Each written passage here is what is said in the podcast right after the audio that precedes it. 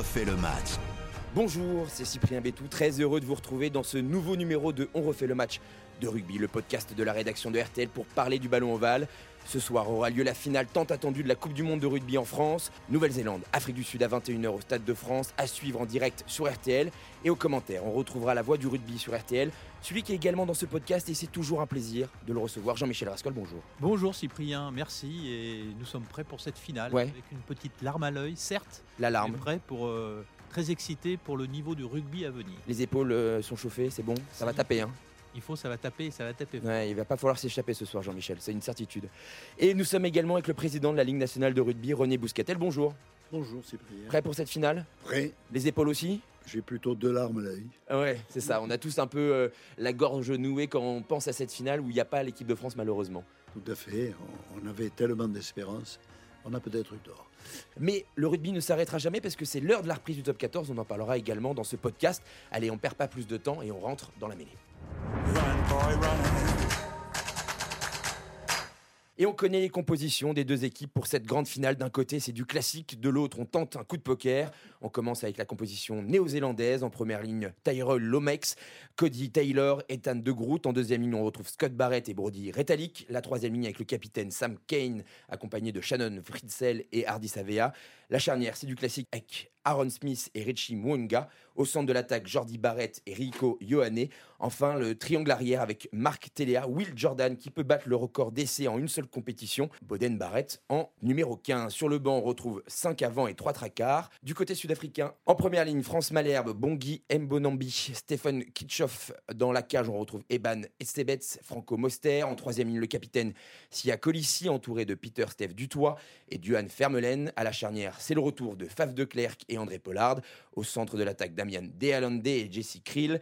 Enfin, le triangle arrière, Jesslyn Colby, Kurtley Aronce et enfin Damian Willense. Sur le banc, c'est le Bomb Squad, c'est 7 avant pour un 3 quarts remplaçant. Euh, la rencontre sera arbitrée par l'anglais Wern Barnes. Euh, messieurs, euh, ces compositions du classique d'un côté, de l'autre, on tente le coup de poker, c'est bien résumé Jean-Michel? Oui, c'est bien résumé, mais il y a quand même une tendance, hein, c'est que on va jouer devant, on va se faire mal, on va aller gratter des ballons, et euh, je pense qu'on peut aussi attraper un rhume si on joue à l'aile, si on regarde un petit peu cette, euh, cette composition. Toujours est-il que le choc annoncé aura bien lieu et que les Bocs, avec ce banc à 7-1, annoncent la couleur. Les finisseurs Springbok seront euh, de redoutables combattants. René Bouscatel, cette composition sud-africaine, c'est encore un coup de, du manager sud-africain Erasmus. Quel est votre avis là-dessus? Est-ce que c'est vraiment un coup de poker ou alors ils sont vraiment dans une stratégie tout le long de la compétition, c'est la même Je ne pense pas que ce soit un coup de poker. Tout est calculé, tout est méticuleusement par le manager. Euh, il a fait des choses extraordinaires. Faire jouer un- une mêlée sur un arrêt de volée à la 37e minute pour attendre la 40e et la mi-temps. Il fait rentrer, dès lors qu'il y a une goutte de pluie, il fait rentrer Pollard à l'ouverture. Non, tout, tout est calculé. Et 7-1, ils l'ont déjà fait. Oui, ils l'ont déjà fait, c'était juste euh, avant la compétition, c'était fin août à Londres. L'Afrique du Sud avait largement dominé la Nouvelle-Zélande 35 à 7. Ils avaient fait rentrer les 7 avant en même temps sur une mêlée, et on va pas se mentir, mais la mêlée avait été plutôt à l'avantage de l'Afrique du Sud.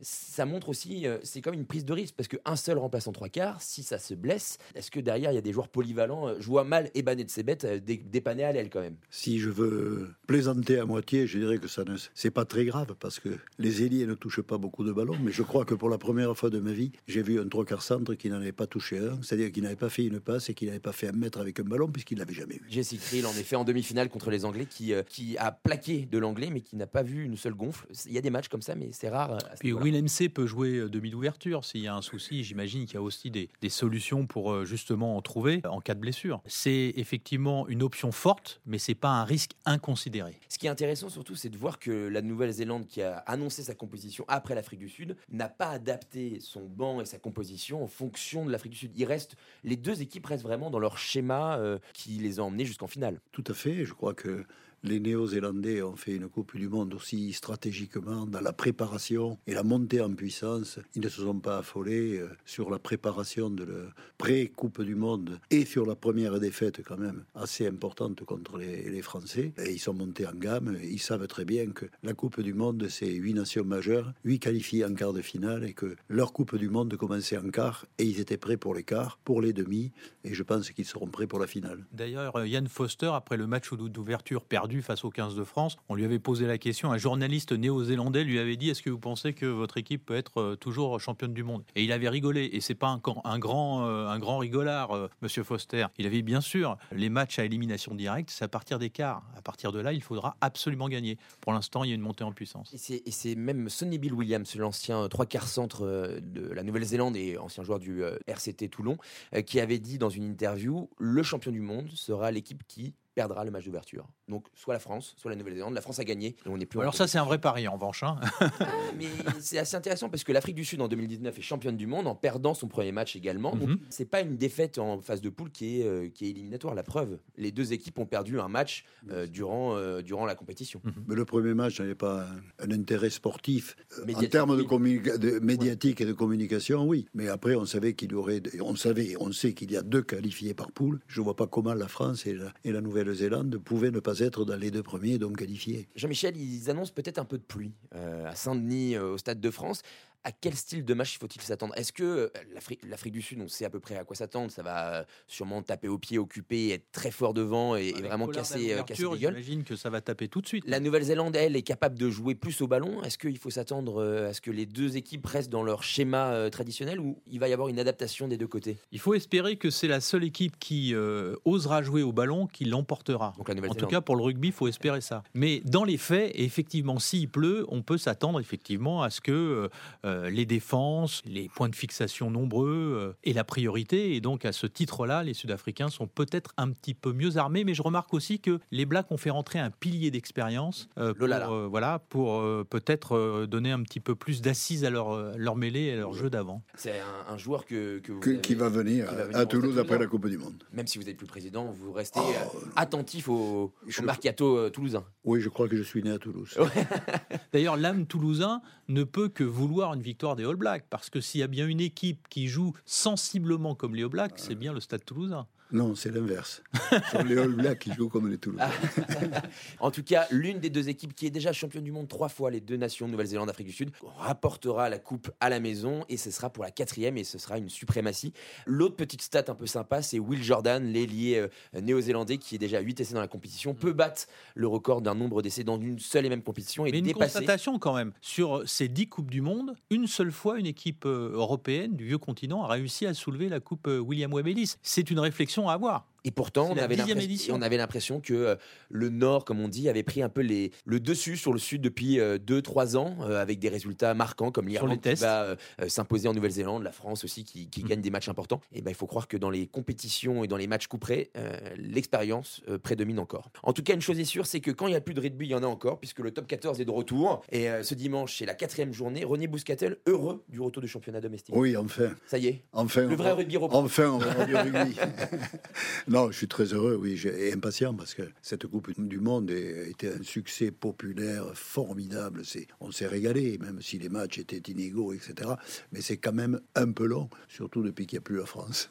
Donc, euh, vraiment très heureux de, reprendre le top 14 ce dimanche euh, à 14h. Euh, le premier match, Bayonne, Stade français, et puis les six autres matchs qui vont se dérouler dans dans l'après-midi de, belles affiches et puis c'est reparti. Voilà. Est-ce que vous vous attendez à des retombées, euh, que ce soit au niveau spectateur, au niveau économique, suite à cette Coupe du Monde, suite à l'engouement qu'il y a eu jusqu'en quart de finale pour le 15 de France? Je ne suis pas sûr que ça se ressente sur ce match, oui, bien sûr. parce que les gens sont encore, et les spectateurs sont encore dans la Coupe du Monde. Hein. C'est normal. C'est normal, surtout en, en jouant le dimanche. Donc mais la ferveur ne va pas retomber comme un soufflet. Je pense que ça va, ça va continuer. Et puis, vous savez, nous étions en, progression. Hein. L'année dernière, nous avons battu les records d'affluence dans les stades, tout en augmentant les audiences télé. Donc nous sommes vraiment sur une pente ascendante et ce n'est pas une défaite d'un point euh, contre les champions du monde par l'équipe de France qui, qui, va, changer, qui va changer les choses. Président, il y a plusieurs internationaux français qui euh, jouent ce week-end. Est-ce que vous trouvez que c'est une bonne chose après qu'ils aient euh, disputé la Coupe du Monde? Je pense par exemple à Charles Olivon. Il y en a plusieurs. Il y a Charles Olivon, Gabin Villière, Peato Movaca à Toulouse. Oui, mais c'est leur choix et le choix de leur staff, mais c'est leur, leur, choix aussi. certains joueurs ont besoin besoin de récupérer mentalement et physiquement. D'autres, au contraire, pour récupérer mentalement, il faut qu'il rejoue très vite et replonge. Hein. C'est comme un peu une, une chute de vélo ou au ski. Il faut s'y remettre tout de suite pour ne pas avoir d'appréhension après. Donc c'est normal. Euh, bon, je sais que Movaca, je pense, va jouer à Toulouse, peut-être aussi euh, parce que Marchand a été blessé avec. Il s'est fait opérer en effet. Il a été opéré hier ou avant-hier, et je lui souhaite un, bon, un prompt rétablissement. Et puis, euh, notamment à, à Toulon, ce sont des choix qui sont faits, mais c'est certainement à la demande des joueurs eux-mêmes. Cette Coupe du Monde, elle a aussi souligné l'intérêt du public, mais ce public familial. Il n'y a eu aucun incident, et le top 14 n'est que le cousin de cette Coupe du Monde d'une certaine façon, et il faut, il faut le souligner parce que à l'heure où nos cousins du football ont encore et très souvent des problèmes, euh, ce spectacle hebdomadaire du top 14, ça peut être vraiment un rassemblement pour toute la famille? Oui, bien sûr. Euh, on va au rugby en famille. Hein. Parfois, ce sont les enfants qui amènent les parents, parfois, ce sont les parents qui amènent les enfants, mais on y va toujours en bonne confiance. Et puis, également, la féminisation de nos, de nos publics, euh, avec la montée aussi en puissance du rugby féminin.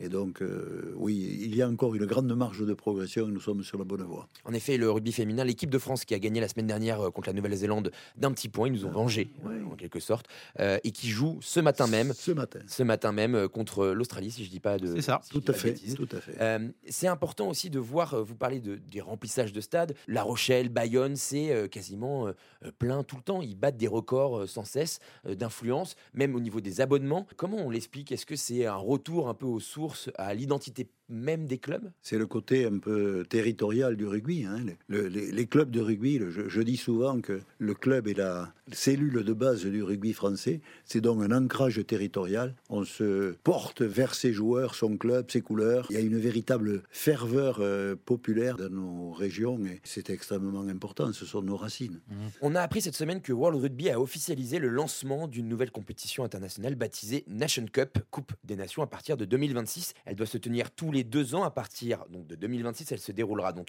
l'année avant chaque Coupe du Monde et l'année après. Cette compétition rassemblera les 24 meilleures nations du rugby mondial réparties en deux divisions. Comment vous avez accueilli cette information, vous, en tant que président de la Ligue? Est-ce que vous êtes inquiet? Pour le calendrier des joueurs et le nombre de matchs disputés par, euh, par eux bah, On a appris, ça fait plusieurs mois, euh, que c'est dans les coulisses. Que c'était dans les coulisses, mais nous négocions et nous avons encore négocié jusqu'à mardi 8h du matin. Euh, lundi, on était encore à 11h du soir à négocier.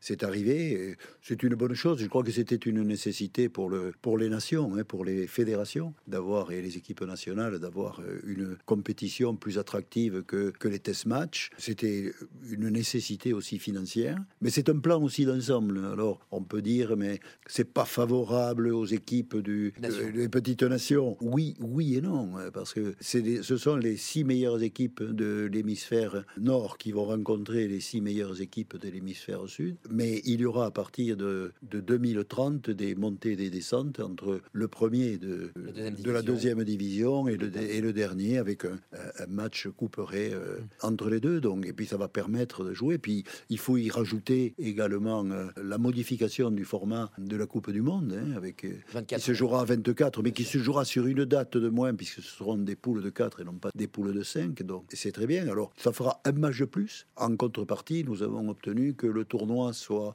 resserré sur 6 semaines au lieu de 7, et nous avons obtenu que la Coupe du Monde se déroule sur 6 semaines au lieu de, au lieu de 7. Ou de 8, je ne sais plus. Excusez-moi. C'est ça. C'est ça. Mais juste la vraie question, c'est euh, entre le championnat, la Coupe d'Europe, le tournoi destination, les tournées avant qui on appelait les tournées estivales ou d'automne, là maintenant la, Nation Cup, ça fait pas beaucoup pour les joueurs. Euh, avant euh, les, tournées estivales, on pouvait, le sélectionneur pouvait se permettre de tester des, des joueurs euh, pour faire souffler un peu les joueurs des gros clubs.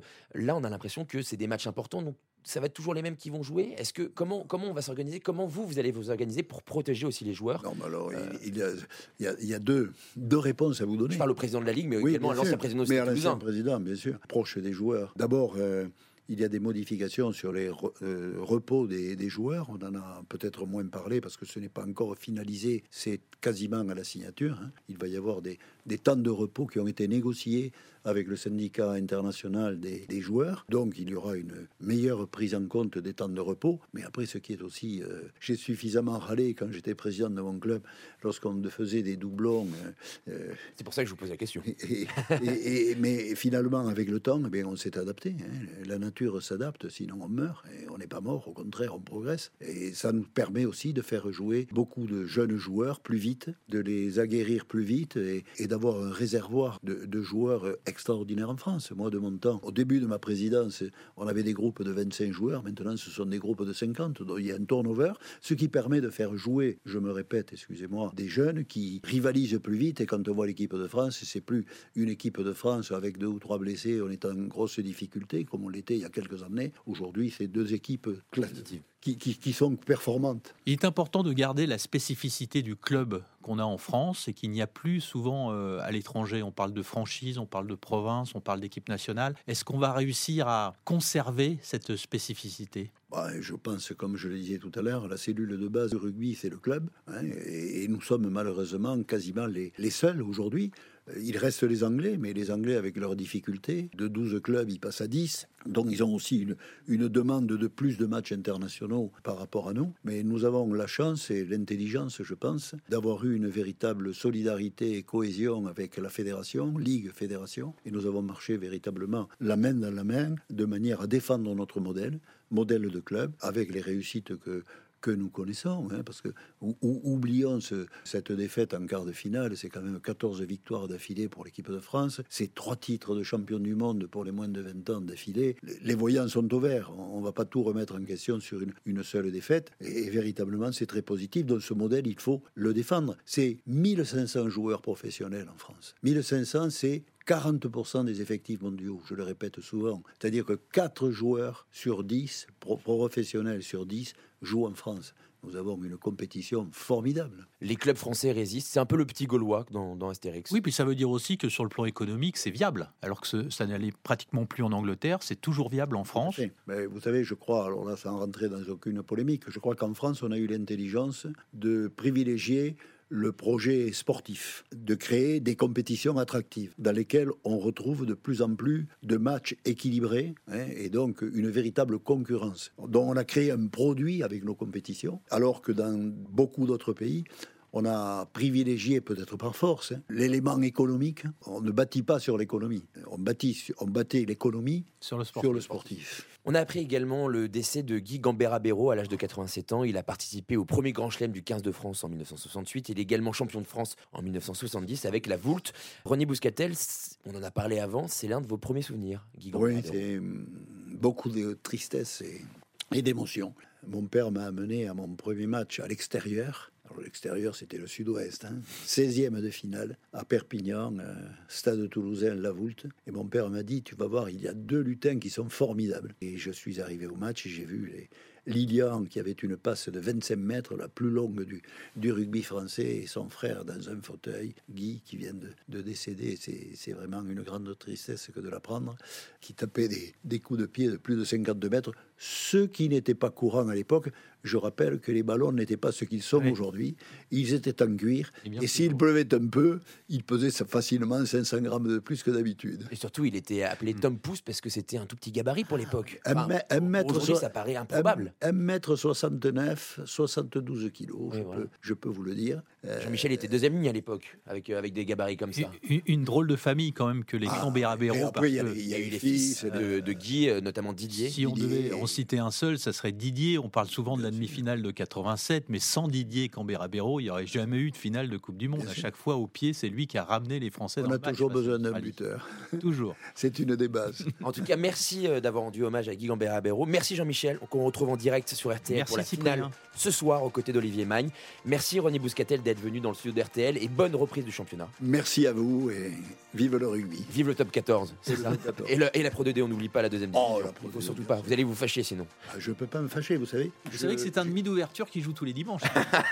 Eh, mais qui est fatigué. J'essaie de voir toutes les équipes à domicile, top 14 et Pro D2. L'année dernière, j'ai raté mon pari, j'en ai vu 27 sur 30. Donc il faut que j'aille très vite aux 3 que j'ai raté là. c'est-à-dire, c'est-à-dire Je suis pas allé à Soyaux, à Perpignan et à Grenoble. Bon, on prendra des nouvelles dans l'année pour voir si vous avez tenu votre pari.